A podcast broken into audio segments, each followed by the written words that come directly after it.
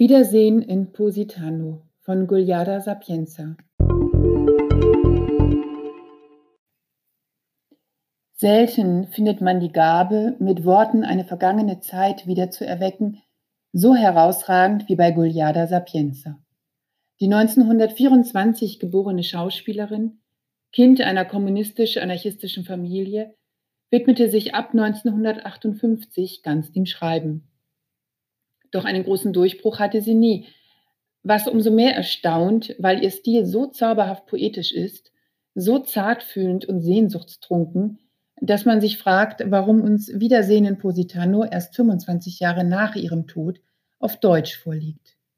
Ihr Ton ist so schmerzhaft schön, dass jeder Satz eine Mischung aus Nostalgie, Poesie und Trauer über das Verlorene wie von selbst hervorbringt.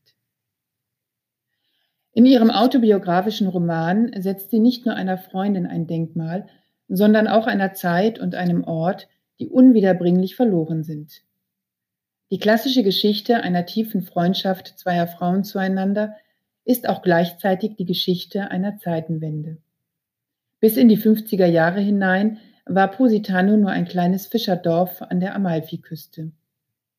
Seine genügsamen Bewohner nahmen die vielen Künstler, Bohemien, Filmschaffenden und Kommunisten freundlich auf.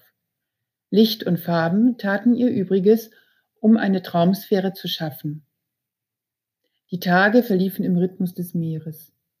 Sich der Muße selbst im Tun hinzugeben, fiel leicht. Die Strände waren menschenleer und kam man vom Wasser, legte man nur dort an, wo noch niemand war. So sind die schönsten Passagen dieses Romans die Beschreibungen des pittoresken Positano. Auf der Stelle wünscht man sich in die 50er Jahre zurück, um als Mischung aus Grace Kelly und Anna Magnani in den schmalen Gassen und an den leeren Stränden dem Laissez-faire zu frönen.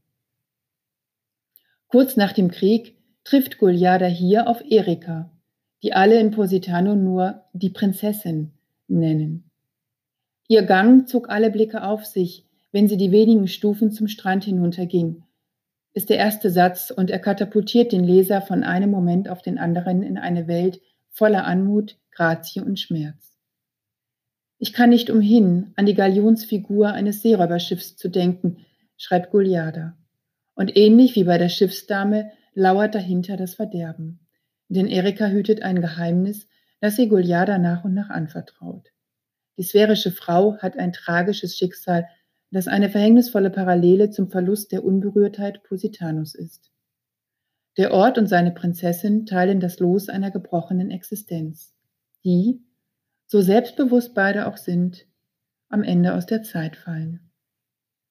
Denn mit dem Nachkriegswohlstand und der Aufbruchstimmung kommen die Straßen nach Positano und mit ihnen die Autos und die Touristen. Schon 20 Jahre später reiht sich Sonnenschirm an Sonnenschirm. Durch die kleinen Gassen, die früher still und leer waren, wälzt sich ein ohrenbetäubendes Gewimmel von Stimmen und Körpern und behindert die positanische Art zu gehen, barfuß und mit dem Gefühl, zu fliegen. Der Zauber des kleinen Ortes mit seiner Leichtigkeit des Seins ist gebrochen. In seinem Nachwort schreibt der italienische Schriftsteller und Schauspieler Angelo Pellegrino, Niemand kann uns die Gerüche der fehlenden Gärten zurückgeben, den Himmel, der jetzt fast zugebaut ist, die verzauberte Stille, das ursprüngliche Leben, das ruhige Beobachten verrinnender Zeit, das damals die Happy Few so sehr genossen und das für viele etwas Ursprüngliches hatte. Aber, und das ist ein großer Trost, wir können Wiedersehen in Positano lesen und die schönste Reise machen, die man sich denken kann. Die Reise zum Reichtum unserer Vorstellungskraft. Gugliada Sapienza, Wiedersehen in Positano, erschienen im Thiele Verlag, München 2019.